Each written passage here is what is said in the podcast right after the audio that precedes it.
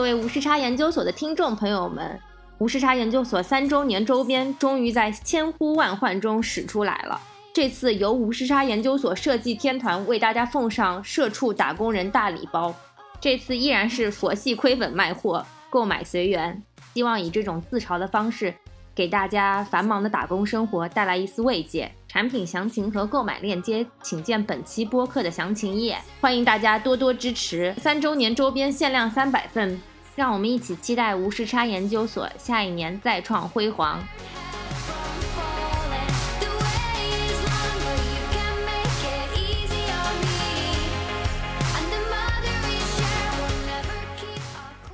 Hello，大家好，这里是无时差研究所，我是可可。大家好，我是爱谁谁。啊，今天呢，聊一聊大家都非常关注的，就是呃，自从拜登上台了以后，美国又有了第三轮的纾困金方案，然后总共有一点九万亿啊，其中有很多就是关，可能是呃贴合到很多普通老百姓。我们想聊这个话题呢，就请到了我们两位在这方面都有涉猎的嘉宾，一位是我们美国政治的专家蓝师。啊，大家欢迎。Hello，大家好，我是浩文啊，爱好者，爱好者，在我们这里称专家没有任何问题。另外一位嘉宾呢，上次来聊的是跟他的某一个身份有关，就是他是一个妈妈。但这次请他来呢，其实是想让他来贡献对于这个经济方面啊，包括在美国呃生活，还有这个四级支票本身的这个话题。然后让我们欢迎 Kathy 啊，谢谢。我还是一个普通的妈妈的角度来分享这个事情的。我们一开始先给听众朋友稍微梳理一下吧，可能不是大家都知道这个。这个发钱的政策具体有哪些？嗯，还有就是这个提出的大背景吧，要不要先请那个两位嘉宾给介绍一下？我们知道，就美国在这个去年大概啊三四月份，呃二三月份进入这个新冠疫情以来啊，新冠疫情集中爆发以来，那么经济在一开始面临了这个这个所谓的强制性的这个关闭，强制性的 lockdown，导致了经济活动的这个停滞，以及导致了经济衰退嘛。所以在这个情况下。呃，为了呃政府为了抗击或者减缓民众啊受到或者说整个经济受到这个疫情冲击啊，所以出台了多个呃多一轮的这种大范围的直接刺激计划，也就是这个经济纾呃疫情纾困金计划。那么最早的时候是这个这是第一轮跟第二轮啊，具体数字我可能不太记得不太清楚了。然后就是在去年三月份通过了这个所谓的 CARES Act，也就是这个第三轮啊大规模的这个经济救济金计划，也就是。二点二万亿嘛，总额就是一般一般我们称之为二点二万亿这个疫情纾困计划。那么它这是一个呃非常庞大的一个这个单项支出嘛，实际上是美国政府历史上啊最大的一项这种所谓的紧急啊或者说就是呃非这个政府财年预算的这么一个财政支出。它的这个款项非常复杂嘛，就包括了像这个给这个中小企业的这个无首低息或者无息贷款，就是这个 PPP 嘛。另外五千多亿是这个 直接给一些行业的这个，呃，这个所谓的救济金嘛，就是有一些行业，因为我们知道就是受到疫情冲击比较严重，然后他们的这个呃需要政府的这个借款，然后来度过融资，来度过他们的经济困境啊。比如说航空业就是典型。那还有另外一重要的一部分呢，就是职业经济补助，就是所谓的 stimulus check，就是每个就是我们大家喜闻乐见的每个人发钱环节。那么这个就是在当时当时是一千二嘛。美国这么多年啊，多年以来第一次这个给大家直接发放经济补助嘛，就是直接是类似于现金式的经济补助。那当然，同时当时还有增长的，还有就是这个呃失业失业保险的这个数额被每周每周增加了被增加六百块钱。当来当时来说是一个非常呃非常慷慨的一项改革，就是救济金一下从原来的我我也不知道具体是多少啊，但但这个具体是取决于你之前的收入水平的。呃，那额外增加了每周增加了六百块钱嘛，那相当于一个月就是两千四，那就已经是一个非常高的数字。那这个东西持续到去年夏天最后最后结束了，再快进到这个我们今年一月份啊，这个新政府上台，就是拜登政府取代了这个特朗普政府，成为了美国的这个新执政。然后民主党呢也是在去年这个参议院选举取得胜利，所以他们在国会也是全面执政。那么借着这个机会，他们就推动了这个自己比较关心的一个新一轮的疫疫情纾困金嘛，就是这个一点九万亿计划。就是我们当前在讨论的这个啊，这个经济刺激计划。那它就是，也是在一个大背景下，就是民主党认为这个美国还没有走出这个疫情的阴霾，所以需要这么再强行推一把啊，再继续来给你这个加速一下。那么这一点九万亿主要就是有有多个部分嘛，当然就是，呃，一个比较重要的一个大概就占到了这个五千亿左右的这个总额，就是第第三轮的这发钱嘛，每个人一千四。然后呢，同样呢，还有就给地方财政的补助啊，就是三千五百亿是给地方跟州政府，因为我们知道这个，在去年疫情中，这个财政收入影响比较大的就是地方政府嘛，因为我们知道美国的很多地方政府，它需要的它是有的，甚至像德州这样，它是没有所得税的。然后另外就是，呃，又一次给这个失业补助嘛，失业补助就是 unemployment benefit，呃，又又多加了每周多加了三百刀嘛，就比之前要少，但是还是一个。啊，较为慷慨。这回就是到九月初劳动节啊，就是这大半年都会有这个额外的失业补助。呃，还有很多关于这个其他福利项目的改变。就是我们知道，呃，就是原来税法之下有这个所谓的 child tax credit 嘛，就是给小孩的税务减免。原来是一年是两千呃两千多刀嘛，我记得是啊，这个一点九万亿给它扩大到了三千多刀，那就是每个小孩就是每一年能拿到三千刀的补助，就是在十七岁以下啊，十七岁以下的这个儿童。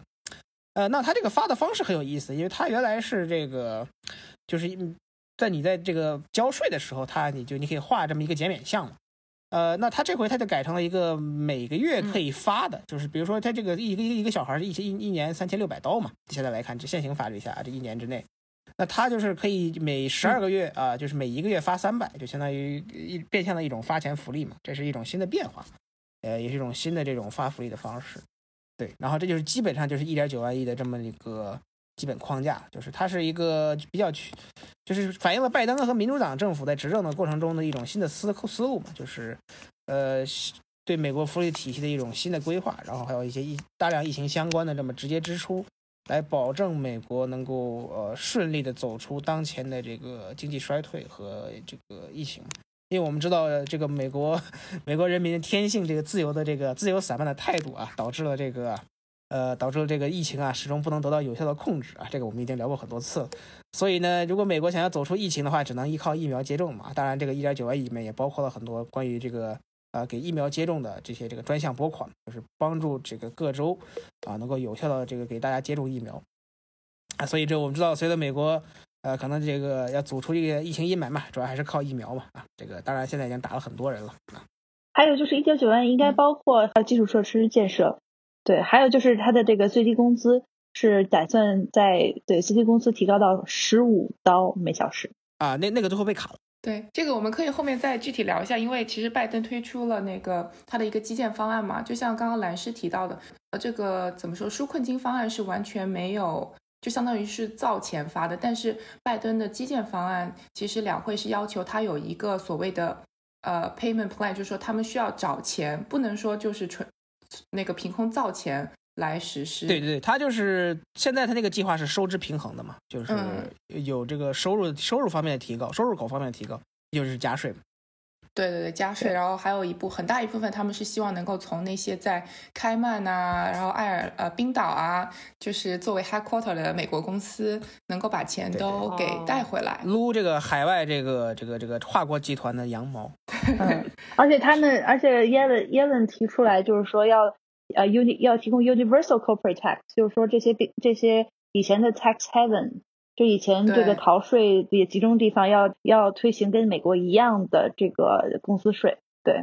哦，当然这这是这个属于他这个嘴嘴这个嘴上过过瘾而已，其他国家不可能同意的。对对对对，就是说他提出来这个要求，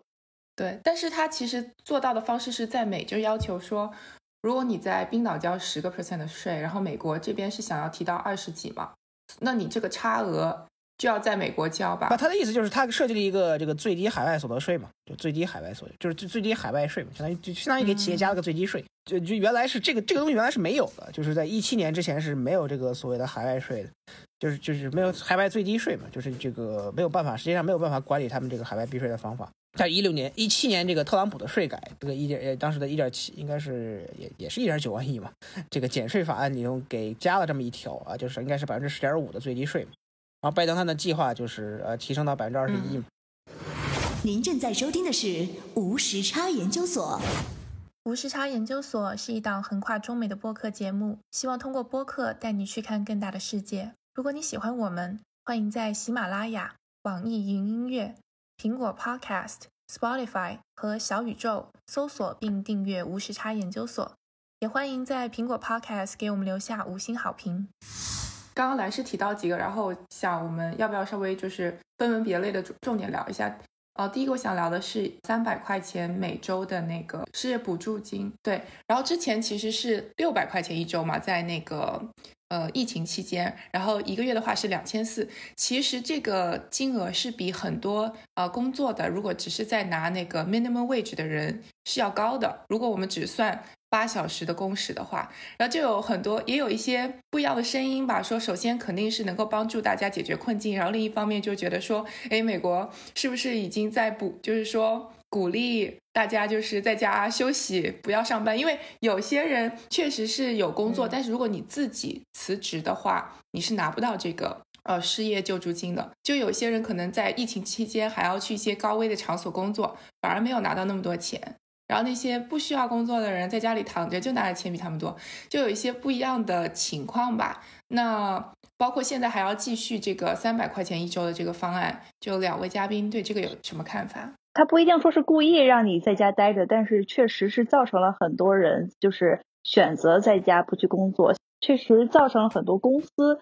去故意的去裁员。这样的话，他们他们的员工能够拿到这个这笔失业金。比如说，在 Vegas 很多 casino，呃，很多这个赌场。他们也是在疫情期间大量的裁员，这是为了让员工能够拿到这个这个失业金的补助。对，但客观上确实是造成了最近的一个招工难问题嘛，就因为它取决于哪个州嘛。就你这个两千四百刀啊，之前是两千四百刀额外，在这但是这个在去年在去年九月就到期了。实际上在在去今年呃这个新法案通过之前是有一段断期的。你看是哪个州了？在你在纽约可能不够花，但是你在这个呃比如说南卡呀这些地方，可能就是一个呃非常呃非常非常的怎么说呢？就是可以让你过。生活过得非常舒适，其实相当来说，就也反映了美国这个一个作为一个地区大国嘛，然后它的这个各州之间的多元性是非常非常复杂的，所以它的联邦政策有的时候就会对每个州的经济状况影响是不一样。但现在的问题就在于，就是呃，或者说一种争论嘛，就是你在美国经济已经出现复苏的态势的情况下，还继续持续这么长时间的，因为它这次在这个那个到了九月份嘛，啊，三百块钱的这么个补助。啊，当然三百块钱相对来说，这个六百块钱已经是呃这个要少了一半嘛。所以它的，呃，对于这个招工难的影响，确实可能也，因为因为我们知道失业失业失业补助不是能领，不是能一直领的，应该它是有个时间的，应该是十八个月，我记得没错的话。它应该是可以延期的，现在看来就是说。啊，现在是可以延期的啊，对，现在这个属于疫情期间属于特殊情况嘛，对，呃，但是它是毕竟不是一个长期的方法，所以但主要我觉得，呃，就可能在疫情疫情初期，因为那个法案其实通过的非常快嘛，就是两党都没有任何的异议嘛，就是在在一个十五天之内就完成了立法过程，所以是一个非常大的奇非常大的是个神奇的事情。你知道美国国会一般来说，呃，立法效率是非常的低的嘛，但是在疫情初期的时候，他们这个通过两二点二万亿这么巨大的巨额的这么一个。呃，经济救济金的情况下，实际上只用了这么 两周时间，呃，所以当时大家也没有特别多的去思考，主要就是为了救急嘛，因为我们当时也不知道疫情会持续多久啊，经济这个影响会多么糟糕，呃，从事后来说，可能就是六百块钱确实是过于的这个慷慨了，但是对于很多人，呃，但出于人道主义来看啊，可能对于很多人来说是很有关很关键的一个呃救命钱。对，当然了，这个在这事后的经济经济分析的话，可能就呃有些有些欠妥。对，因为美国的人均储蓄率是非常非常非常低的。就是说，它的呃中位数大概是五千，然后它平均数是在三千五百左右。就是说，大部分美国人是没有存款的。对，所以说这个这笔钱是首先这笔钱是救命钱，然后就是说从现在数据上来看，从现在这个呃失业率来看，这个 employment rate 还是非常就是就是上周的数据还是非常好的，非常乐观的。所以说，并没有带着很多人在那躺着啊。但是这个不是有个不是不是有个什么，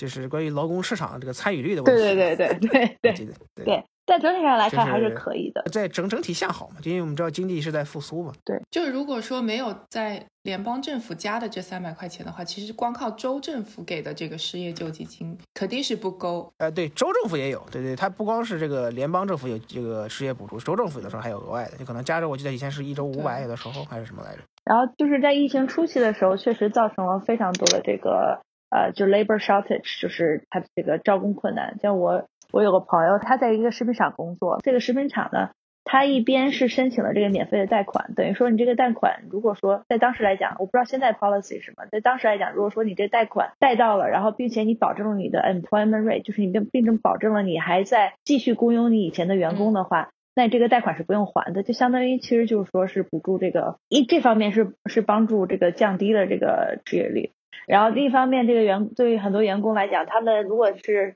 如果说他是离开了，就是他如果是离开公司的话，他就是变成 unemployment，他他也可以拿到非常可观的收入。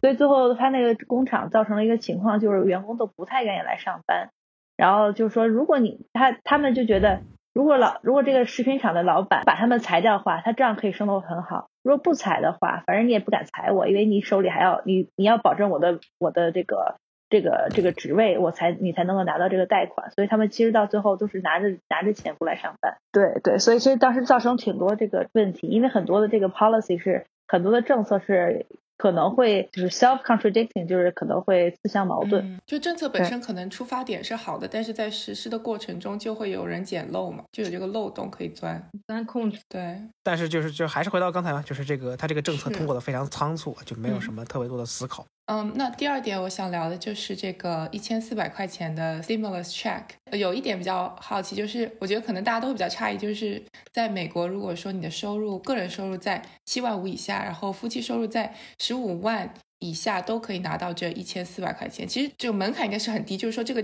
这个拉的这个线已经基本是在就是中产甚至中产偏上的这么一个收入水平了，但是大家都还可以拿到这一千四百块钱，就很多人会说为什么这个这个线拉的这么高？还有一个就是如果说你有小孩的话，每个小孩也可以再拿一千四百块钱。这个因为这个他也因为刚才蓝师也提到，这个联邦政府它因为每个州的情况是非常不一样。如果是在纽约的话，这个十五万美金双人收入的话，其实并不是很多。可能接近于贫困线，是就是说，确实养孩子来讲，其实不太够的。嗯，我的家庭是没有收到这笔钱，然后也许可以在这个在报税的时候可以去 claim back，可以去找政府再要。但实际上，他们其实并没有给我们家庭，所以我们就是在这个整个疫情期间，我们只收到一千两百块钱。我们有两个孩子，就等于四口人。拿这个钱的流程是什么？他就直接发到你的账户，打到你银行。对对，直接打。他的意思就是，他之前是按这个一八年跟一九年你交的税表嘛，就如果你电子提交税表，他会直接给你放到你的银行账户里头，就是你填填税表填的时候银行账户。那如果就你是这种传统的寄支票的话，他会给你寄支票。嗯，我觉得美国这个发钱，因为就像刚刚兰师说的，它是基于二零一九年的这个收入嘛。但如果说即使你二零二零年的收入超过了，但你在那个之前，在你。发到 tax 之前，你已经拿到了这一千四百块钱，你也不用还，他有这样的政策，他也不会这个追你，对，他也不会追你。对于这个国税局，就是爱尔兰斯来说，这个发钱是一个非常 非常大的工作，是一个非常困难的工作，因为这个我们也知道，就是呃，这个这个都是一个非常庞大的数字嘛，然后这个要检查这个各个各个这个这个税表啊之类的东西，就是一个非常复杂的过程。嗯，但也确实就是有有声音就觉得这一刀切的这种。做法像在纽约，可能这个数字是比较合适的，但我们也知道，就很多州的这个怎么说呢？生活开销也确实没有这么高啊，收入水平也不在这个上面。你可能有可能就是大部分人都能够拿到这笔钱，那为什么在这个制定政策的时候，他们就联邦政府没有说是按照，比如说参考这个州的？medium income，然后来作为一个呃参考呢，而只是就完全按照一刀切的方式，那那那就太复杂了。比如说都要发一千四嘛，就你比如说纽约可能还是一千四，就是你按照每个州的标准来说的话，那你可能其他州就只有一千，甚至是这个九百。那其他州的居民就会说，为什么我们比他们少，对吧？这个在政治上来说是一个非常不可行的。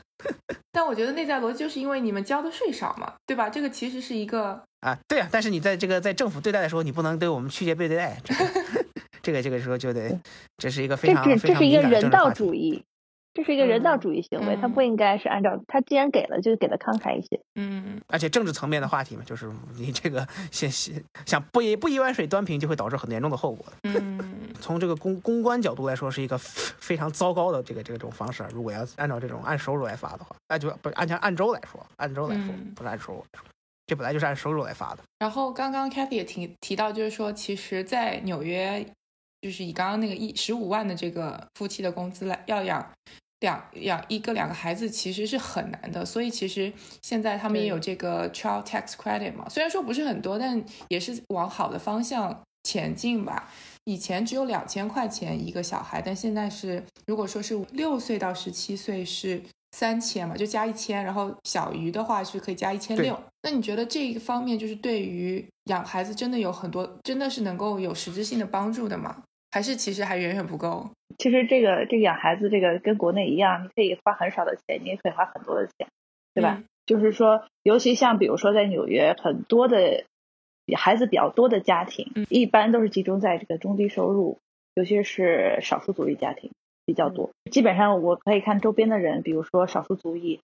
呃，非亚裔的少数族裔吧，嗯、对他们的这个孩，他们就是他们一家，就是比如说，也许这个人五十岁，他已经有好几个 grandchildren 了，对，嗯然后就是所以对他们来讲应该是帮助非常大的。嗯但是所以说，就是说对于比如说一些呃家孩子比较少，然后家庭收入也还可以，之前也还可以，就是消费水平还可以的家庭，确实没有说特别大的影响。对，所以说这个东西还是说主要是一个呃救助，主要目的是主要在于救助这些呃稍微一些经济上比较呃贫困的家庭。对，就是 affordable childcare 也是非常重要的一个那个政治呃政治方向。我觉得这个其实是在美国其实也蛮重要的，因为在美国如果说，比如说比如说呃美国小孩儿，对吧？十二岁以下是不能单独一个人，嗯在没有家长看或者单独一个人在一个呃在你家里，对吧？嗯那好了，就是说，而且很多小孩儿，比如说两三岁之前，哎，kindergarten 之前或 preschool 之前都是没有任何的免费的托儿所，嗯对 daycare。那那那就是那这个其实对很多家庭是负担相当相当之大的，嗯对而且就是说，对，所以说这方面如果这个政策上落实的话，可能会对家庭帮助很大，很多家庭帮助很大。嗯，而且嗯也就不能不能对，不能光是靠发钱的方法。然后呢，就是但是有了这笔钱呢，也许很多妈妈就可以雇一些，比如说 part time nanny 兼职的保姆来照顾他们孩子，那这样他们也可以去出去工作。这个 policy 我觉得在在在 child care policy 上面，我感觉拜登政府的方向还是对的。嗯嗯，对我刚刚看了一下数据啊，就是呃，美国其实整体上是低于二的，因为如果说低于二，基本上这个你们国家的人口就是会呈下行的状态嘛。这个这个问题在日本啊、韩国，其实中国都已经呃就更显著了。但是从不同的族裔来看的话，就是呃 Native Hawaii，也就是呃太平洋群岛的那些人，他们是二点一，然后西班牙裔是基本上是二，然后呃非非裔是一点八，然后一直一直下到最低的是亚裔，亚裔只有一点五几，这是二零一八年的呃数据。所以整体上来说，如果说美国这边提出更多就是说 childcare 的福利的话，可能大家也会更加愿意，也更加有这个能力吧。呃，来抚养就是小孩，就是有新的下一代。不然的话，就像刚刚 Kathy 说说到的，其实，在疫情过程中，有很多的，就是妈妈可能就是因为要照顾小孩，不得不辞去自己的工作，因为小孩没有去，没有办法去幼儿园了，或者是 daycare 都关了，这就是一些没有办法的问题。对那美国现在暂时这个问题不如其他国家严重吧？对对对人家可以靠移民，是，对，不行还能靠难民嘛，对吧？确实确实，像日本的话，就是这个移民也搞不好，嗯，所以他们的人口是老龄化非常非常严重的。对，然后说到这个呃小孩孩子的福利，就正好可以提到，就因为在欧洲吧，这个养孩子福利都是非常非常好的。我有我有一个朋友在那个丹麦最近生了小孩，就感觉首先全套服务不花钱就算了，然后你可能还有更多别的补助，所谓的奶粉钱，就是你养孩子是基本上不用自己掏钱的。如果除了你你想要有更更更好的那些东西的话，你基本上养孩子开销可能都是呃这些高福利国家都政府都会给你 cover 的。那嗯、呃对比一些就是相对这个政策或者是一些别的政策，为什么就是美国过去一直好像并没有在努力往那个方向靠拢呢？这个我其实我我也很好奇这一点，因为它是就是说，其实比如说这个跟每个州也不太一样吧，每个州的它的这个 policy 也不太一样。但是我其实呃一个很一个很重要，就是它这个它这个文化上，就是说妈妈这个一旦一旦有，就比如说比如说我第一个工作，我第一次给生孩子，那我很多同事就就其实有一半以上的同事就 assume 就是就假设我会我会在家带孩子了。然后我身其实在我身边就是这个全职妈妈的情况是非常多的。对，就就社会文化传统是一个很大的因素嘛，就是在这个婚后女性然后生育方面的这边保障，就是一般来说是比较薄弱的，呃，或者说就是思考的比较多。但是这个其他的福利体系，我觉得就你完全说美国不是一个福利国家，其实也是一个它也呃、不怎么正确的说法，对吧？它也是福利国家，但是它的那个不是高福利呃，就它其实是嗯就直接说它是一个这样的，就是说它不是不是一个全面福利国家，应该这么说。就是美国其实它在福利方面的开支是非常高的。嗯，对对。但具体落实到每个人身上的话，它就有个很多不同的区别嘛。就我们知道，就它没有一个完善的医疗体系嘛，就是没有一个全全民医保，那它就会有这个，比如说小孩儿，他会有这个这个就是 CHIP 嘛，就是这个 Children Health Insurance Policy，就是小孩的这个专专门的医疗保险，联邦医疗补助呃项目。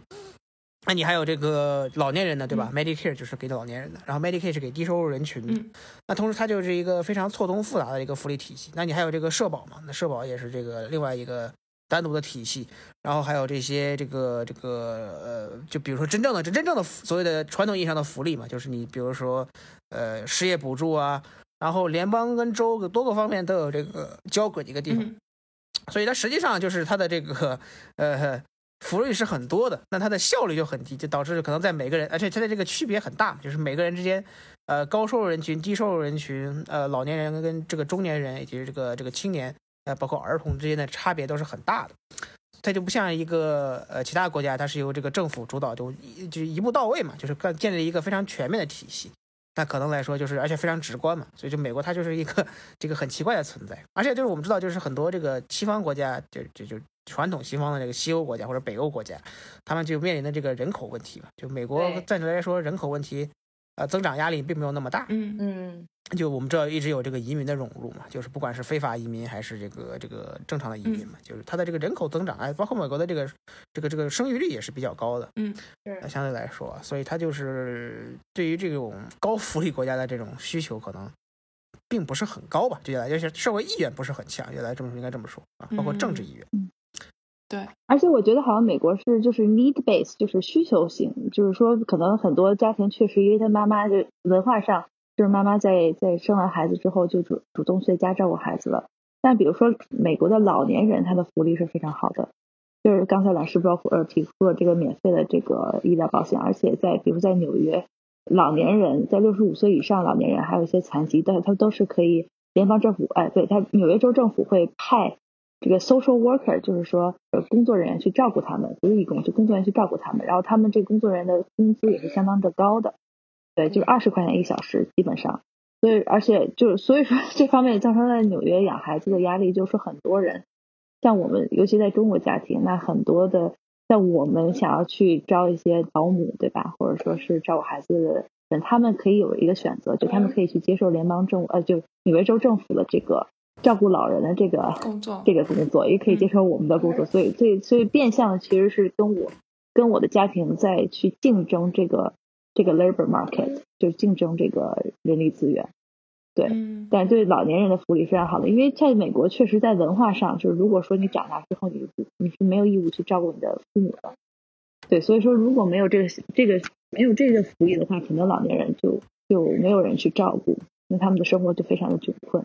所以，其实我觉得可能美国是 need-based 的这个这个福利政策。嗯，中年或者是像年轻人夹在中间的话，可能会觉得过得更加的辛苦一点吧，就是享受到的福利可能更更少。但是，像我们一部分工资都是交到 social security，但这些钱其实等你老了以后也是。就是为了你自己的养老，在就是说存钱嘛，相当于是这样的。不过我还有一个问题，就是说，那有没有一些就是说政治因素啊，或者是就是 ideology 这方面的影响？因为有很多人是说美国就是个人主义非常非常明显的一个国家，然后包括大家也比较不喜欢就是大政府这种这种干观念吧，然后也不喜欢这种平均主义，所以可能在一方面对一些所谓的那种。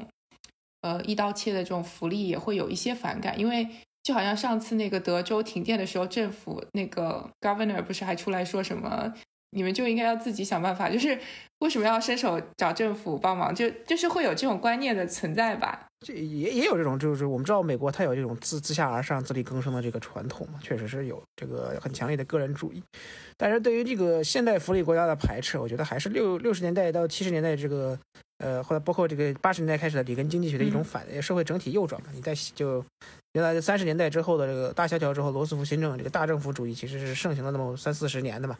包括从呃罗斯福到林登、约翰逊的这个伟大社会嘛，就是我们现在这个大部分的这个美国的福利体系都是那个时候建立起来的嘛，但它就是一个还是不不不全面的体系嘛，就导致它有很多这个呃疏漏的方方这个这个这个方面还有很多。呃，不不完善的这么体系嘛，就导致了，就这个体系其实运行起来是比较昂贵的，而且它的成本也很高，可能的对于这个人民群众的帮助也不是一个一步到位的感觉，这就这所以就导致了它这个，呃，在政治方政治方面很容易被被攻击嘛，就就我们知道它它会出现很多这个浪费现象，或者是。就是这个所谓的，就是比较以比较传统来说，这个经济学右派或者说这个政治右派比较喜欢诟病的，就比如说政府养懒人，发钱养懒人嘛，对吧？就是所谓大政府的这个。低低效式的这个执政，那么它确实可能就是确实是存在这个这这个问题，但它可能不是，呃，不是因为这个福利政策本身的问题啊，可能还是就是因为就是美国政治制度设计中间的一些问题，当然还有政治思潮的转向，就我们知道，就美国社会可能在整体呃在在经济学方面的认知，就是经过了八十年代这么洗礼之后，就是右转的比较严重嘛，或者说现在来说还是处于这个后后里根时代的框架，但我们知道就是新冠疫情。呃，以来就是即使是共和党啊，因为我们知道特朗普本人并不是一个所谓的小政府共和党人啊啊，虽然他偶尔会这么这个嘴巴上会这么挂一挂，但他实际上做的很多都是一些这个呃强势政府会做的一些事情啊，不管是呃什么样的方式嘛，就是即使是不是这个传统自由派的这个强势政府，比如说保守派的强势政府，呃，也是一个新的趋势。就我们知道，美国联邦政府的权力在疫情期间也是这个被施展了很大嘛，所以这个大政府主义，我觉得。呃，在未来可能是一个美国政府的主流嘛，即便是这个右派的大政府主义，左右左右两翼的大政府主义都是非常存在的。不过说到这个经济影响啊、贫富差距这一块，也可以请两位来，我们不要说预测，刚刚说好不预测，就是不负责任的评价一下这次 stimulus check 包括这个纾困经济化的一些影响和效果吧。我觉得第一点大家讨论最多就觉得说，将来这个 inflation rate 肯定是要涨的。然后这个泡沫经济的泡沫化可能也会越来越严重，因为我们知道，就是原来这个去年有一些经济数据显示嘛，就经济补助金，就是这个直接发钱之后的这，比如说应该当时是三月份通过，四月到五月有短暂的这一个消费的这个数额，确实在短时间之内出现过上涨，可以意识到就是人们确实是在拿着这笔钱去这个花嘛，然后就实际上就是促进经济的增长，或者说就缓解经济衰退，当时应该是这么说。那么在这个一月份之后，应该也是有嘛，就是这个。就是这个消费者的这个平均消费，这可能在一月份也是有过这么短短的这个小的涨幅的。对。那么在未来，你可能就会也可以看到，就是这个一点九万亿会会对美国的这个经济复苏注入这么一个强心针嘛？但我们也知道，就是随着这个疫情的逐渐逐渐减减缓嘛，就是比如说包括这个很多企业的重开，很多行业的重开，呃，美国经济已经开始了一个复苏的态势。那么它这个原来的经济预测不就是今年可能这个经济增长可能美国是百分之六，这是一个。三四二三十年以来没有过的超高增长率，就是一个可能是一个非常反常的一个高增长。那么你这个一点九万亿，就很多人当时就就怀疑它是否是会导致经济过热。可能大部分人来说，就是认为这个一点九万亿还不会让经济会这个进入过热的状态。那未来可能就是，比如说拜登政府的基建计划，可能就会导致在这个火上撒油的行为。当然了，这个东西在未来是存在争议的，因为我们这都是一个对未来的预测。就现在现在就是所谓的这个这个资资本市场或者是股市，原来对上一几这几周以来对未来主要的一个一个忧虑就是，嗯呃通胀嘛，就是高通胀。那高通胀就会导致的这个就是这个美联储会提高利率嘛。然后提高利率的话，就会导致这个资金的流出，就导致对于对于这个资本市场的一一种负面影响。现在来看，就美国可能对，我觉得美联储估计的是这个应该是百分之三左右吧，我觉得就是年化通胀率就比正常他们的这个百分之二的普通通胀要高。啊，但是也没有到不可控的情况，所以但具体就具体会是什么样子，还要看具体的情况。就因为这个，当前来说，就是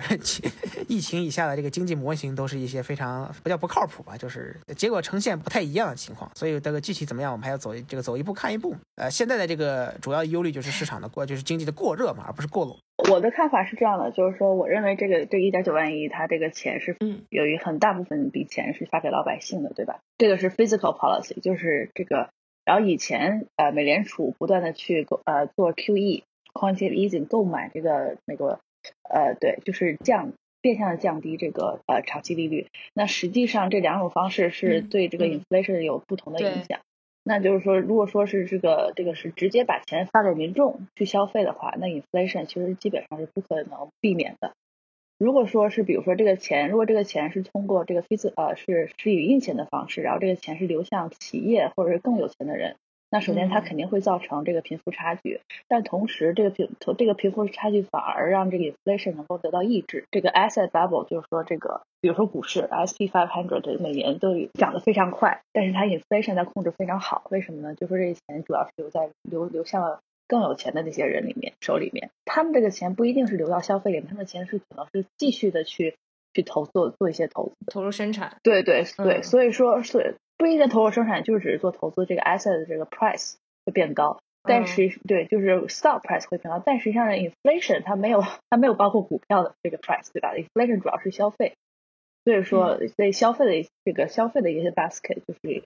所以说其实我觉得其实这个在这个一点九万亿这个 fiscal policy 里面，嗯我觉得 inflation 基本上无可避免的。对，但是就还有一个问题就是消费意愿的问题嘛，就你如果在疫情还没有走完全走出疫情的话，就消费者的意愿也许是比较节制的。对但，现在其实看来，从今年的数据上看来，大家应该是 对，今年就美，而且从美国人的消费习惯上来看的话，他们应该是有钱就花有钱就花了，对对对对，而且是花的呃比较猛的。从我自己的生活上来讲，能明显的感觉到 inflation。inflation 是说，如果比如说控制在百分之二以下，或者比较有序，然后缓慢的 inflation 是对经济是比较好的。但如果说是一个突然增长的话，是个非常麻烦的事情。那那那美联储说了，那这个可能是短暂的，对吧？因为 global supply chain 就是整个的呃全国供应链，呃全世界的供应链也是有一定的影响。所以说，在这个 supply side 就它的供应的供应端也是有一定影响。但是所以说他们说，我也许这个东西不是不一定是长期大幅度的通货膨胀，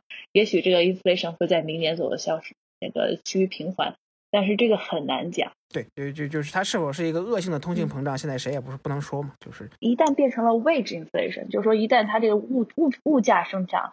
呃，转化、嗯转化，就是如果它时间拉长一些，转化变成了这个呃工资增长的话，那就是可能就是恶性的，就很难避免。它是它就变成一个循环系统了，而不是一个单单方面的物品增长而已。呃，现在物品增长的价增幅已经非常大了，可以说非常大。就是我从自自己的一些观察，还有这身边的朋友观察，就比如说我有一个朋友饭馆老板，那他的这个、嗯他的某些单项的这个这个成本已经增加百分之一百二十，那他的他的、嗯对，所以他然后嗯他的这个他的菜品以普遍增长了百分之三十，但实际上它的 margin 就是它的这个利率，它它毛利率还是很还是还是比以前要低一些。像我个人体验，就是现在去就是纽约餐厅吃饭，有很多都会有一个 COVID third charge，然后就会哦，再交十个 percent 吧，就是一般情况下也可能有更高，就是因为可能就像刚刚 Kathy 说到的这个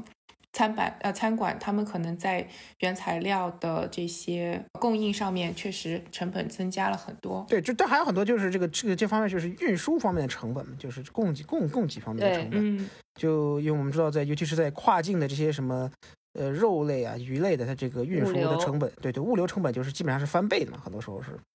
所以它这个也可能跟这个有关系，所以就因为就我们知道，就疫情以来的经济学就是非常的这个错综复杂嘛，就是诡异。嗯，对对对，所以你单一个方面就预测它未来的经济走向，其实是非常困难的。就是你也没之前大家谁也没见过这样的经济衰退，也没见过这样的这个这个经济增长。大家现在这个主要在讨论的话题嘛，就是这个如何应对可能就是会出现的这个大范围增大范围通胀情况嘛，就是短期、不管是短期还是长期的，那都是一个呃比较冲击比较大的一件事情，也是对于这个未来民主党这个就是拜登政府的施政是一个主要的考量，如何平衡对美国 基础设施啊，包括这些呃各方方面面的这个全面升级或者全面改造的，或者和这个当前的这个经济可能会出现过热情况。Cathy 也说了，就两种方式嘛，然后一种是就是通过这个，就是我们叫什么麻辣粉，什么 MLF 和那个 叫什么，就是通过那个对吧，量化宽松的政策，然后和通过这个直接发放到居民群众手中的这个方式，就是就是为什么会选择后者呢？是因为后者在疫情期间的这个效率会更高，还是就是他当时这个考量是怎么样一个出发点？因为你不发钱，有人会会饿死呀。就是疫情就会有失业嘛，就大家大范围的失业嘛。就是如果你嗯通过就是传统的这个量化宽松等政策的话，就是所谓的这个低入式嘛。对它可以只有失业救助补助啊，对它其实没有必要给所有人都发钱的。但你很多人就是没法儿这个领到社会失业补助嘛，就因为它失业补助它是有很多标准。你说之前你可能要这个在一份长期工作干了很久这样的什么什么的，呃，所以它也是有这个这方面的考量的。就但美联储去年主要做的它的这个量也不是量化宽松，就是主要就是保证市场的流动性嘛。就我们知道，一旦在经济危机中，经济或者金融危机中最大最怕的就是这个市场的流动性嘛，就是这个金融业，尤其是银行业的这个出现 资金资金周转的问题，导致整个这个金融系统的这个可能会出现的呃的的巨大的问题嘛。就是美联储主要是做这方面的事情，然后还有这个这个对于利率的这个就保持基本上处于零利率的这个状态嘛。主要就是买国债。主要主要就是买，主要主要是买，主要是买，主要是配合打配合。对，就是，所以他现在也不敢，也不敢说我，呃，我要 raise interest，我要提高利率，对吧？就是说他，他现在要也要配合联邦政府，就美联储已经失去了这个独立性，就是在川普啊，对对，年代对，已经失去了独立性。独立机构啊，对对对对对，但是他这对之前其实还是在美联储这，因为美联储的特殊地位的话，他还是说要。一直说一尽量保持独立性，对吧？然后它的主要的目的是两个嘛，就是一个是通货膨胀，一个是是那个失业率。对，就是现在来讲可能会它的情况会更复杂一些。那这个过程当中，其实美国经历了两任政府嘛，对吧？然后不同党派，那他们这个政策是有什么连贯性吗？还是会有比较明显的差异啊？你是说经济政策还是这个美联储的财政？就经济政策。美美联美联储的这个货币政策，就美联储没有没有没有换手嘛，所以就它还是这个鲍威尔。然后，呃，经济政策的话，我觉得双方在去年就是从特朗普政府的末期来看变化不大，对，因为大家都是嗯，就是以这个扶持为主嘛，就是主要是这个渡过难关些，然后其他问题之后再思考。那拜登政府可能就更加积极一些，更加更加的这个。因 因为经济政策主要是由国会来制定的嘛，就这个政府它只是起到一个引导作用。那如果国会通过什么样的法案的话，对吧？那个政府才会有这个什么样的一个主要导向。哎，国会整体的变化并不是很大嘛，因为去年它是两党一起做的这么一个二点两万两万亿跟后来的这个九千亿，然后还有之前的一些这个小范围的。那么一点九万亿主要是民主党自己来推推动的，但是很多共和党的这个选民也是支持的嘛，就包括发钱这个事情。在未来可能会出现一些分歧嘛，就包括一个比如说的。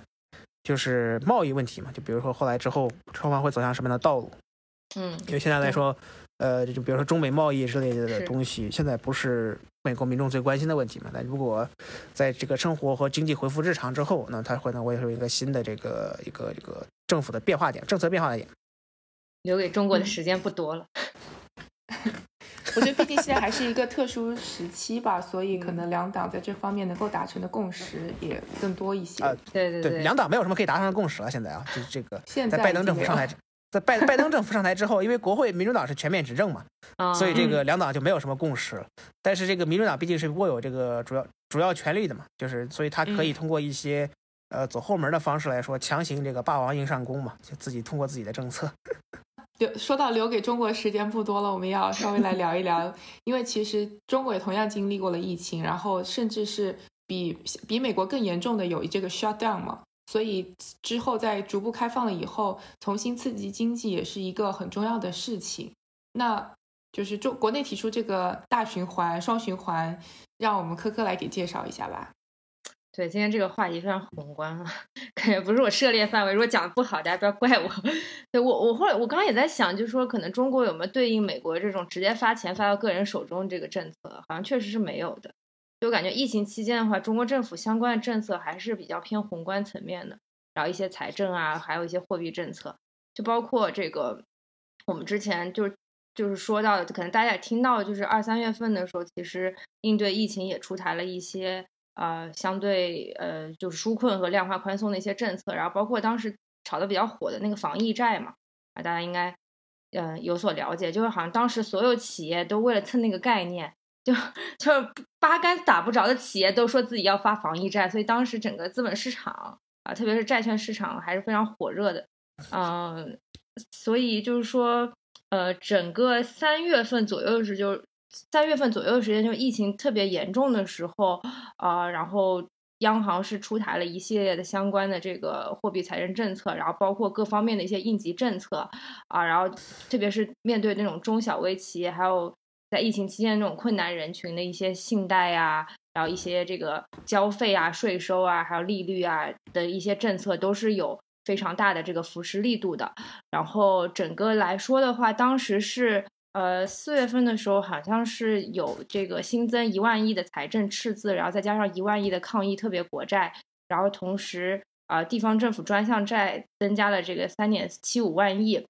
然后这个是疫情期间的这样一段，呃，就是是这个放水吧，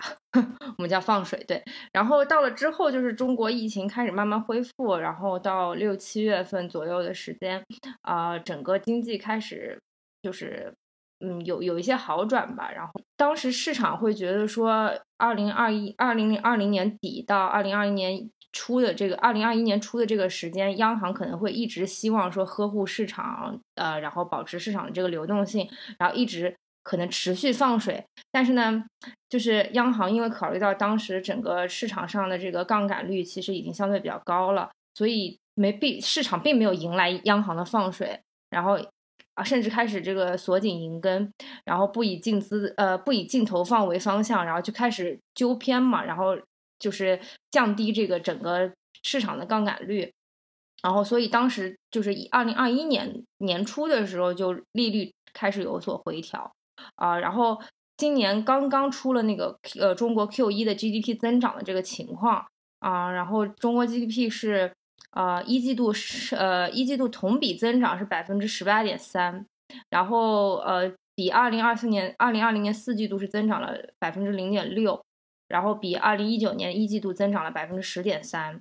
啊，所以整体就是中国一季度的经济恢复的速度还是非常快的，然后情况也非常乐观。所以在这样一个情况下，就不论是哪个国家的央行的行长都不会再去做任何量化宽松的政策了，因为经济其实已经啊有一定的进一步的复苏了啊，然后发展也比较强劲，其实就不太会考虑放水这件事情，然后未来还是以稳杠杆为主。这个就是给大家讲一下，就是过去 啊，这个一年多的时间，疫情期间中国经济的这个走向和这个发展的主线。我国相对来说，这个债务和 GDP 水平，联邦中央政府啊，中央政府就是党和国家，这个相对来说是比较低的，在这个大规模大大这个呃世界几大经济体之中嘛，就我们知道日本是好像是百分之二百多，嗯，美国现在已经超过百分之一百多了，然后呃中国。但但中国的数据其实就就分歧很大嘛，就嗯，就就取取决于哪个哪个的估计，但大部分大比估计可能是百分之六十到百分之七十左右吧，就是 GDP 和债务比。嗯嗯，呃，所以说相对来说还是一个比较乐观的情况，就是如果政府也如果通过财赤字财政的话，但现在来说，呃，去年来说，呃，去年其实到也是到了一个非常高的一个一个这个一个水位嘛，相当于来说是一个呃历史新高，也是一个很大的这个危局嘛，不叫危局，就是一个。呃，一种考验嘛。对于对于中央政府来说还好，因为中央财政收入是非常稳定。但这个中国长期以来最大的问题就是地方财政问题嘛，就地方债务问题。嗯，这个其实之前大家都已经知道，就一直都知道嘛，就是就是嗯，大家也不说，就就也就没有没有捅破这层窗户纸。对对对对对，但是就是未来是一个很大的问题嘛，就是中央政府强势是一个很好的事情，但是对吧？但是这个毕竟这个国家还是有很多地方政府，那地方政府的这个财政状况就不太乐观了，对吧？但是这个总体来说，这个因为我们知道中国经济，呃，这个复苏态势是比较明显的嘛。就我们知道去年，呃，在下半年基本已经控制好了这个把疫情控制了嘛，那就基本上除了 很多一些对外交流的方面都是恢复正常。是，所以我觉得就是呃政府的相关政策可能就不会特别多了，就不像美国，因为实际上一直没有关注嘛，就是所以得得得一直 一一直一直管啊，一直一直一直收不住啊，主要是美国人民这个管不住自己。我我觉得就没有特别激烈的这种呃，就公开市场操作的这种政策，呃，我感觉就是可能宏观层面会偏多一点，包括刚刚爱谁提到这个大循环和双循环这个口号。对我觉得总体上来说的话，就是像现在，嗯，中国经济在这个疫情控制比较良好的情况下，有在慢慢复苏嘛，然后像现在全球都开始打疫苗，那可能中国。如果真的能做到这个所谓的群体免疫，然后打开国门，真的去接纳国际贸易的话，或者国际人员的这个流通的话，可能确实这个时间是要比欧美国家要晚一些的，因为中国人口基数大嘛，所以可能，嗯，对，所以所以我觉得就是经济持续的这个复苏和包括这个欧美的会不会迎头赶上，我觉得这个还是有一定的忧虑的，就是可能现阶段的话，中国经济确实可以强势复苏，但啊，如果真的是。是被纳入到这个全球经济市场的话，啊，不知道中国是不是真的可以赶上，就是大家整体复苏或者整体嗯就打开国门的那个时刻吧。我觉得这个这个可能还要看中国打疫苗的速度。我觉得欧洲可能打疫苗的问题比中国会严重一些，是吗？对，对，因为哎对欧洲疫苗说到这个我想问一下不够，对，他们根本拿不到货。欧洲疫苗不够的。嗯，但我想问说，美国当时不是大家说要打疫苗就很排斥，那现在怎么感觉大家都在打呢？好像也挺挺听话的。就政府的有排斥吗宣传包也没有括这个很多排斥吧。就是哎，你记不记得你当时跟我说说美国人说你我就是感觉这个都是阴谋，要要给我们打疫苗，我们才不要打疫苗。有有这些声音啦，嗯，而且我觉得更多的是那现现在还有现在还有少数现在族裔也还有。对对对，嗯我觉得在美国不能说美国人怎么想，就是说美国人这个他的他的他的这个他的想法是非常多元和非常复杂的，就是说不能说这 哎美国人都怎么想，很难讲这个事情。是。对对对，它主嗯。要是就我们知道一开始这个非裔群体，就是黑人群体对疫苗也是有一定的怀疑的，因为我们知道这属于一个历史原因啊，历史原因，就是因为我们知道就哦，就有很多黑人就认为有的时候就疫苗是试验对吧？对对对对对对。然后还有就是一些宗教人士嗯。嘛，就就是始终反对疫苗接种。就我们知道在包括在疫情之前，就美国一直存在一个反疫苗的这么一个一个思潮嘛，就是你可以称之为反智主义啊嗯，因为就是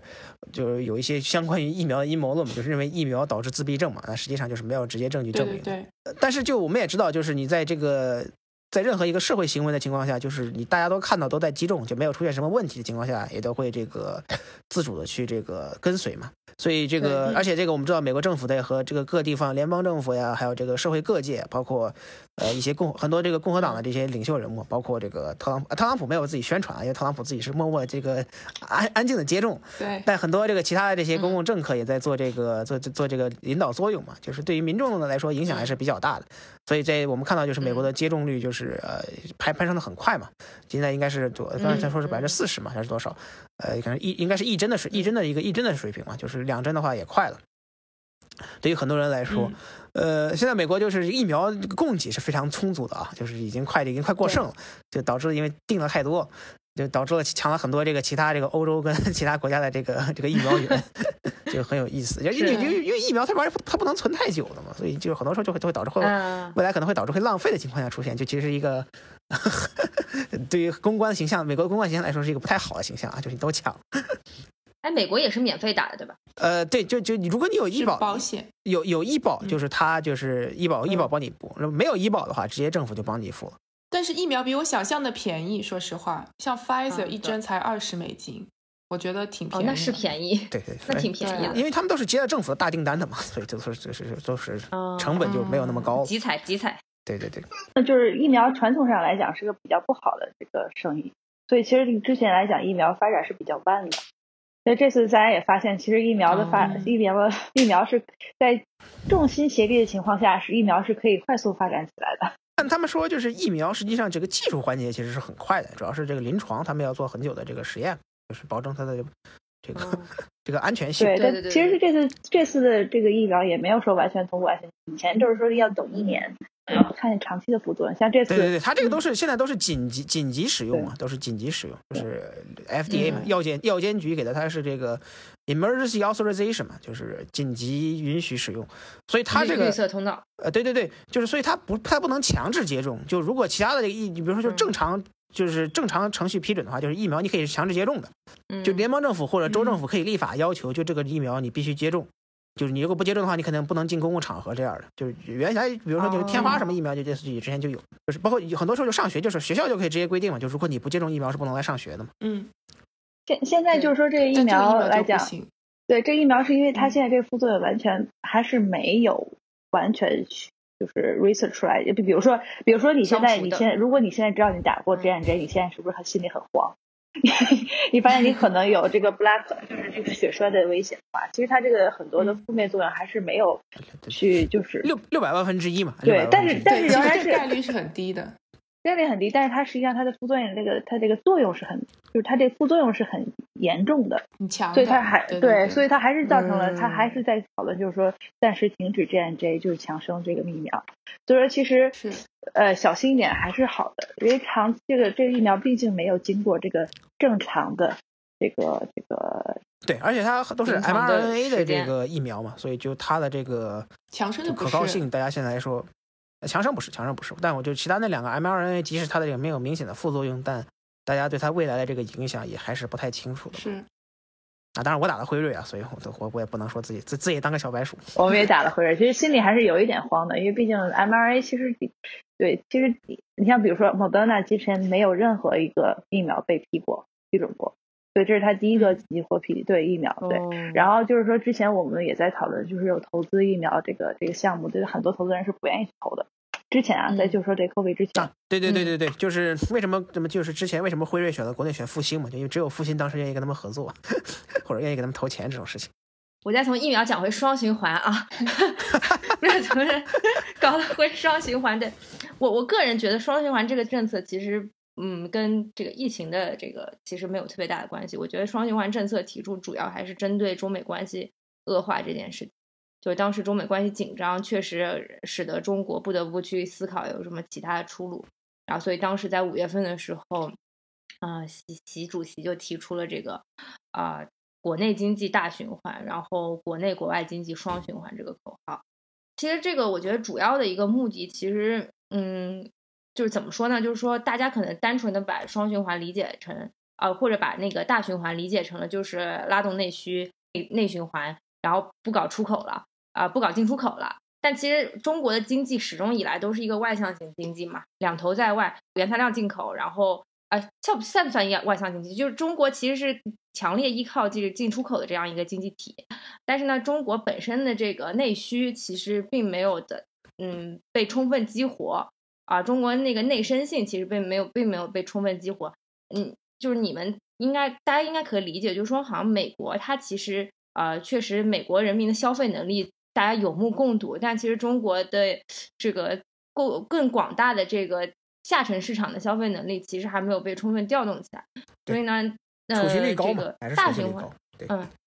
对对，还储蓄率高，对，所以大循环这件事情其实一方面是在寻找呃，就是对内经济拉动的这个增量，那增量从哪里来呢？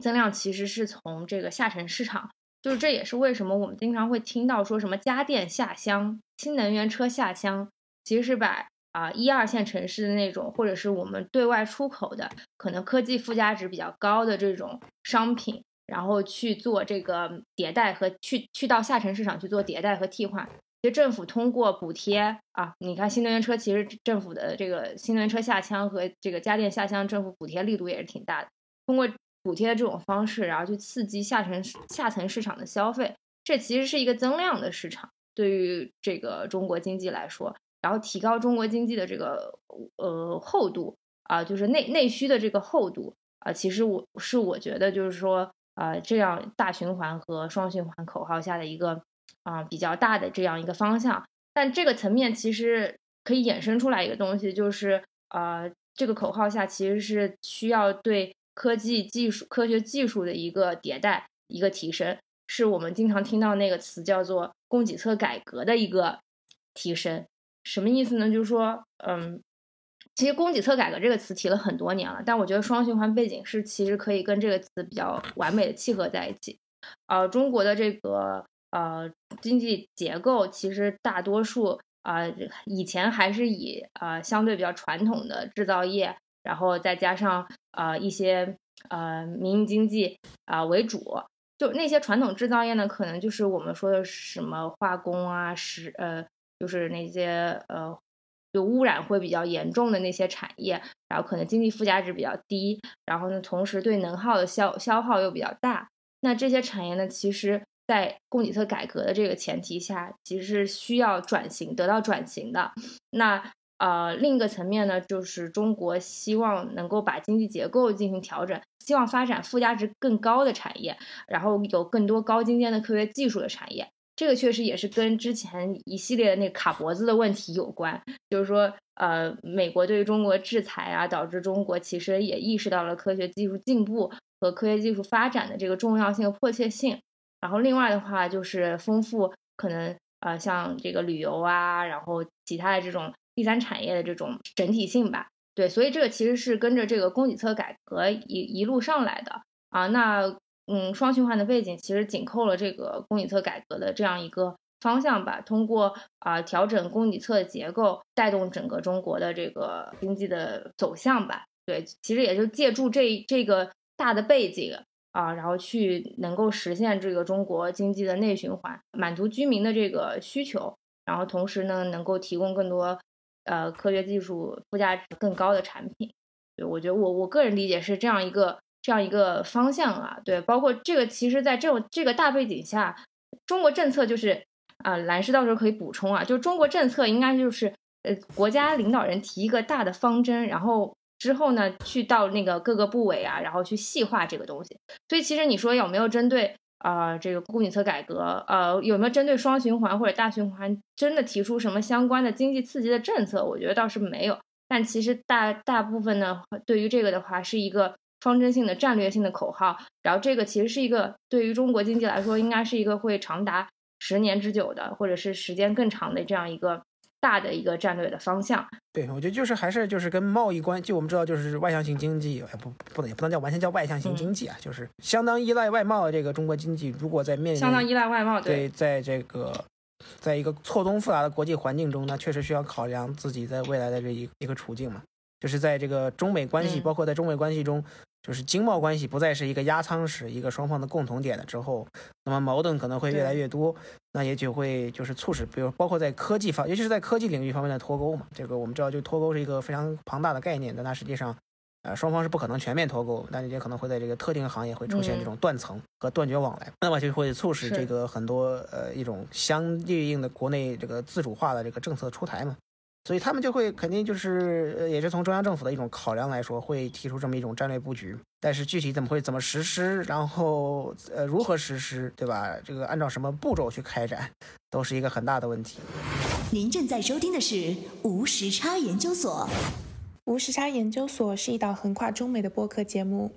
我们分居在大洋两岸，邀请各行各业的同龄人一起讨论时下中美的诸多社会现象。虽然每周都要配合着时差，以远程连线的方式录制节目，但我们每周的更新无时差，因为我们知道每一期的认真对待都会传递给世界各地的你们。然而，我们还是希望能够有更多的机会可以一起直接面对面的聊天。如果你喜欢我们，欢迎扫描微信打赏码，或者使用爱发电给我们送来你的心意。你的每一份打赏都能为我们早日相见攒下一点机票钱。详情请见本期节目的文字介绍。谢谢大家。今天这个话题太大了，然后，但我我想讲一个事情，就是，嗯，我我在做这个研究的时候，有比较深的感受，就是确实就是中国的经济内在需求的底子还是比较薄的。如果真的要走向这个超大规模经济体的这个方向的话，还是要更多从抗风险的角度来考虑这个问题。超大规模的经济体在进入到中高收入发展阶段之后呢，它还是必须要转向以内需的内需为主的发展。所以我觉得可能现在是不是一个时间点啊？因为因为外需的不可持续性，它其实不足以支撑这个超大规模经济体实现从中高收入阶段到高收入阶段的跨越。美国现在的这个情况，其实它自己的内需是支撑了一大部分它的这个经济的增长的。那如果中国真的想未来有往更大的这个经济体的方向发展，然后提高自己的抗风险性，可能还是确实需要。在这个时间点增加自己的内需的，然后提跟提升自己内在经济的厚度，大方向肯定是的呀，对吧？就因为你不可能，就是包括你这个随着经济增长带来的劳动成本上涨嘛，对吧？这个人口红利点，而且我们也知道，人口普查已经拖了一个月没发了，对吧？还在这个努努力努努力的这个不知道这个数字，对，努力的这个呃修改数字呢，努力的修改数字，努力修改数，你肯定是未来就会。必须要面对，就是在你这个新的增长点在哪里，对吧？你不可能永远靠外贸嘛。虽然这个疫情带来就是这个这个对外贸易的份额在去年有有增长嘛，对吧？但是实际上有一一小部分起死回生。对对对对对。但是长期来看，它是不可持续的嘛，对吧？你原材料价格的上涨，对吧？加工的这个人口这个劳工成本上涨，那就没有竞争优势了嘛。那你就得换一种方式嘛，对吧？那你又。呃，我党的政策一直都是要保持这个经济增长的嘛，这个是一个这个现在的立这个执政的合法性之一嘛，所以就是嗯，肯定是要寻找新的方式的，对吧？但是这个说起来说起来容易，做起来难。这个供给侧改革好了多少年，对吧？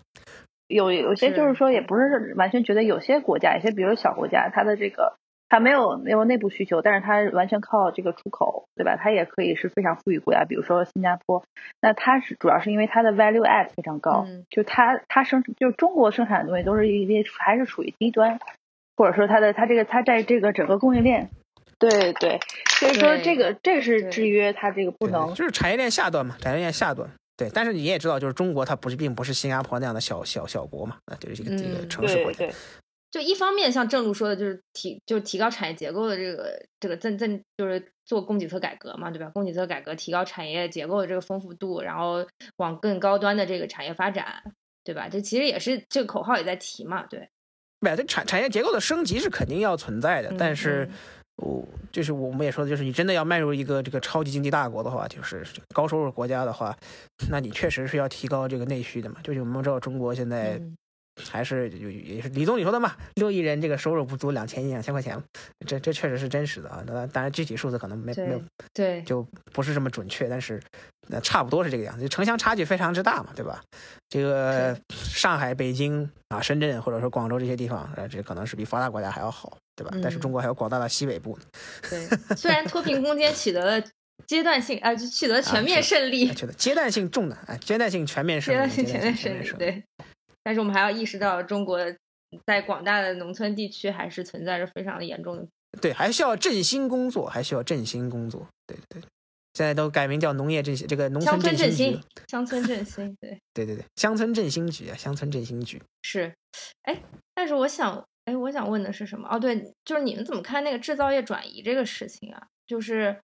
就是确实这个制造业转移的这个趋势是不可逆的嘛。但是中国因为整体的它这个产业链的丰富程度还是比较高的，包括上游啊到下游，它其实啊、都有一定的能够形成一定的闭环嘛。所以其实我我我个人觉得，就是可能一部分低端的制造业转移到了可能欠发达的国家，比方说东南亚、印度啊这些地方。但因为他们本身自己的经济体的这个结构的，嗯，比较薄弱，或者他们并没有这个全产业链的这个这个闭环，就可能在某一些部分，可能还是还是会留在中国。我觉得其实也也就是一种升级了。对，就它对它不光是就对，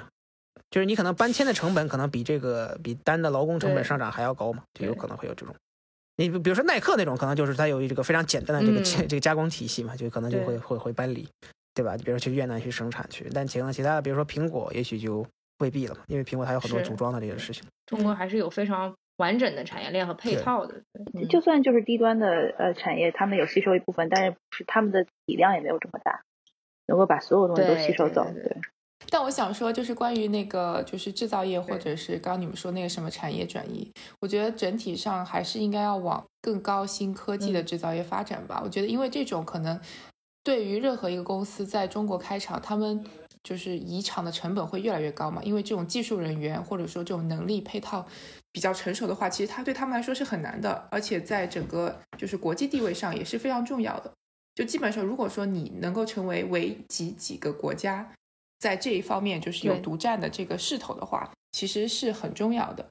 因为确实有一些比较小的，我不知道具体我不说，就是哪些国家或者地区吧，就是他们可能是在某一个领域，就是就是大家都离不开它这样、嗯这样一个状态，所以其实对于经济还是比较友好。不过说回经济啊，就是美国其实最近还出台了一些别的经济政策吧，然后包括大家呼声比较高的，呃，但也有褒贬不一的声音，就是 universal basic income，然后还有那个 minimum wage，因为我们现在知道那个 minimum wage 就是最低工资已经被被驳回了吧，但是这嗯个问题一直有在被讨论，所以我们今天也想来聊一聊，就是关于这两点。呃，最低工资我可以先说一下，就联联邦最低工资，因为就是呃本来说是提到这个十五十五刀每个小时嘛，就十五元嗯十五美元每个小时，但是这个因为它不符合裁员的这个议事规则，就是我们知道那个疫情纾困法案它是通过这个走后门的一种形式，哦就是预算协调，它这个有很多的这个限制，所以就导致了它这个呃最低工资被被被最后嗯被踢了出去嘛。是流程上不合规是吧？因为它跟预算不是很预算，呃，这这流程上不符合规矩，因为它跟这个预算和支出没有什么巨大的关系嘛。呃，但是就是这个东西就是这样，因为联邦它这个最低工资标准是应该是现在还是七点七块二毛五嘛，就是就是七七点二五。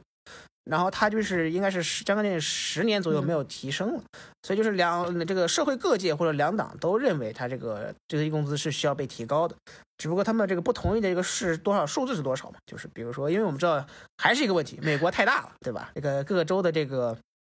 标准它各不同意嘛，就因为它很多它这个联邦的最低工资标准跟州的最低工资标准它不是一回事儿嘛，就是联邦就是你最低最低你必须是这个数字。但是这个州你可以自己比自己比这个高嘛？就很多州它这个在这个近些年这个进步派政策的推动下，它改成了这个十五十五美元每个小时的最低工资嘛。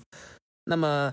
联邦想要提到这个，就可能来说是比较困难的。未来可能就会出现，就是我们知道现在两党在讨论这个是否是十十十美元或者是十一美元的这个最低工资标准嘛。呃，这个这方面的改革和讨论就是可能会是接下来讨论一个重点。就是不管怎么说，就是双方都会认为，就是是美国社会各界有一个普遍认知就是。联邦的最低工资标准是要提升的，但是这个是到了多少嘛，对吧？是十啊还是十一嘛？就主要是为了照顾其他这个经济比较落后的州，或者就是人均收入水平比较低的州，就是不会让他们的这个雇工成本会过高嘛。啊，你们要调那个 UBI 吗？还是什么？先给大家介绍一下这个什么概念吧。就是国家的这个国民嘛，或者地区居民，就是他就会定期领取这个一定程度的这个金额嘛，就一定金额的金钱。就是他，其实这个他这个无条件就是全民基本收入，他还有个说法，就是无条件基本收入嘛。就是它不像这个现有很多国家的这个福利，它是有这个收入水平和这个资格资格限制的，就是一个基本上就是相当于一个全民工资嘛。那么它这个东西主要的这个一个理论来说，就是呃，首先它有一个道德层面，就是这个这个世界人就是人权嘛，就是基础的这个。呃，生活和这个衣食住行的这么一个人权。那另外呢，它就是一种。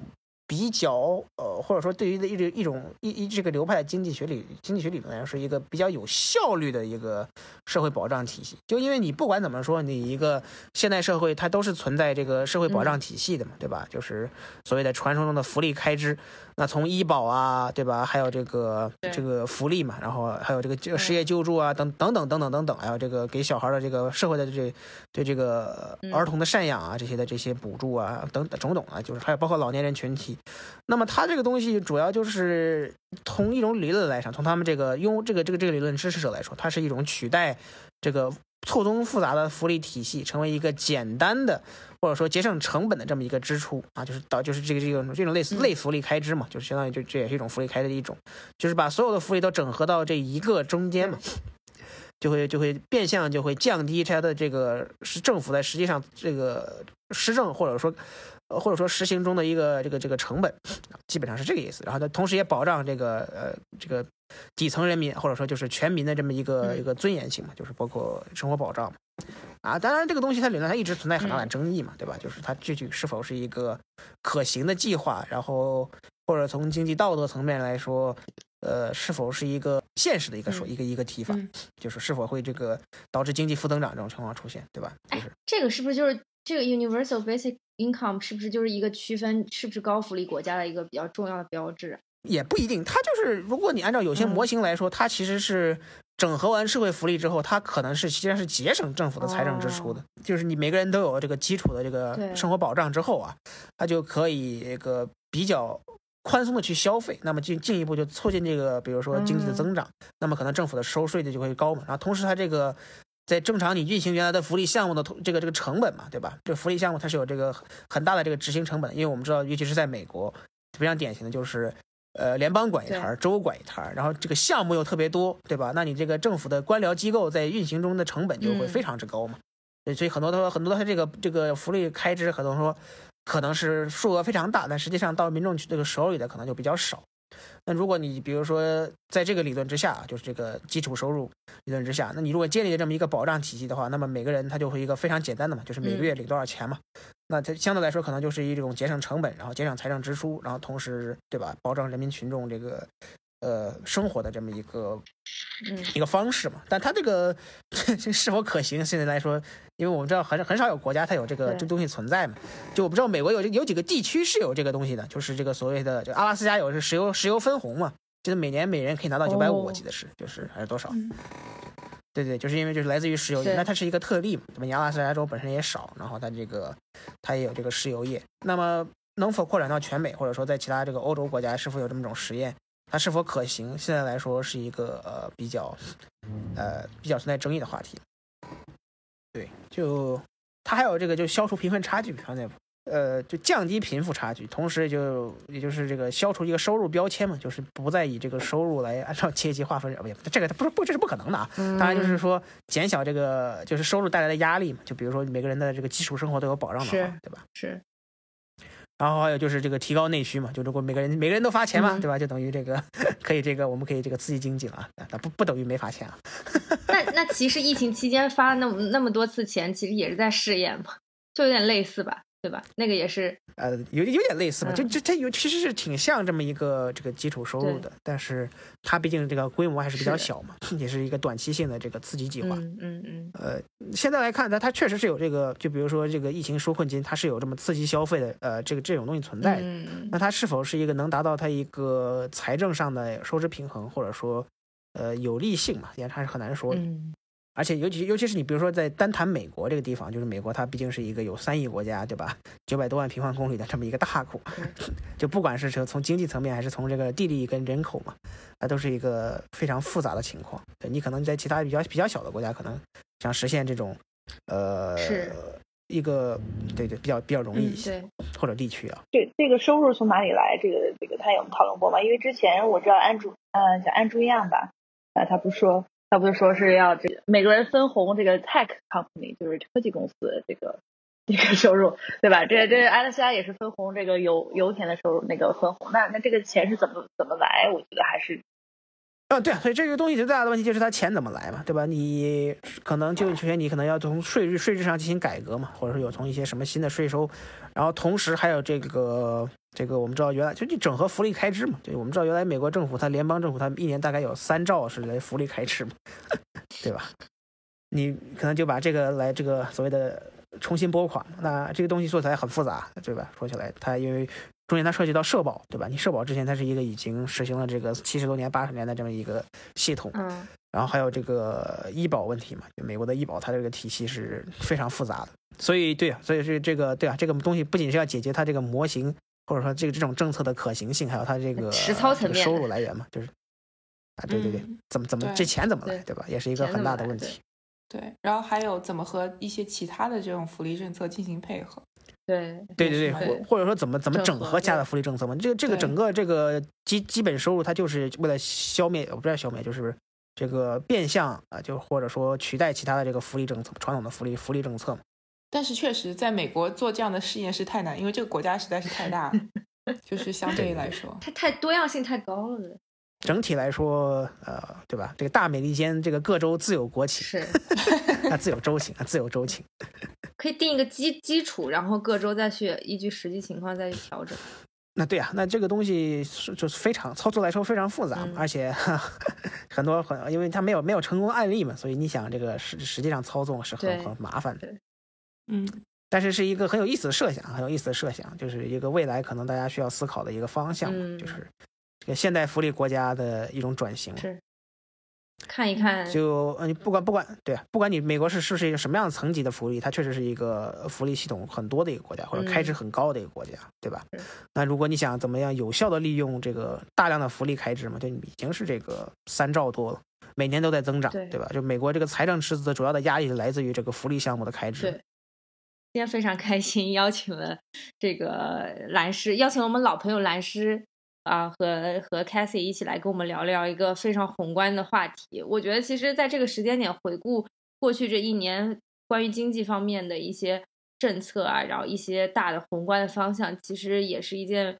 挺挺开心的，挺挺有收获的事情吧。我觉得至少让大家把过去一年的这个记忆又重新梳理了一下，然后也会发现，其实各个国家在疫情期间也做了非常多的努力啊。关于这个啊，对对于未来经济复苏，然后对于啊各个国家经济未来相关的这个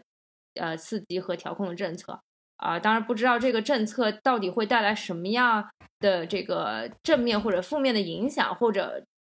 会不会有什么比较不好的副作用？其实我们啊，现在还没有特别清晰的呃可以看到。然后之后的这个走向，我觉得大家可以一起静观其变。对我觉得今天其实是一个知知识点和这个信息含量，还有这个我感觉就是需要一定的门槛和理解的一期节目。对，有点有点严肃啊，有点严肃。对，大家没有没有轻松的。对对对，今天今天今天比较严肃，对对，我也希望大家可以就听完之后也可以多跟我们交流沟通，然后毕竟宏观经济这个东西其实跟每个人的生活还是比较密切相关的啊，不管是不是你真的能够看到那个调控的手，或者你或者你能不能真的感受到调控这件事情啊，但如经济的这个宏观经济的一些政策和宏观经济的传导，最终都会影响到每个人的生活。我觉得其实这期节目的意义也是希望啊、然后也也是希望能够通过这期节目让大家了解一下过去这一年在经济层面上究竟中美究竟发生了一件什么事情。对，我觉得这个我们节目的这个 始终的宗旨和意义也就成立了。对，对，所以今天非常感谢两位嘉宾。嗯，没事，感谢感谢。这个我们就是做一些不不负不负责任的神棍式的这个预测啊。不负责任，对，不负责任的分析，你这个一切分析不不不不这个不不代表个人观点啊，不代表个人观点，对对对对，不代表个人观点，代表谁的观点？代表我台的观点吗？代表不代表代表虚无观点，代表虚无观点，我们开玩笑开玩笑，嗯对吧？这个大家可以多沟通。对对对对，对对对，欢迎大家一起讨论。是是。哎，代表好我们的那这期节目虚无的观点。就到这里了谢谢老师，没事没事，好，那那那就这样啦，谢谢大家，拜拜。拜拜。拜拜。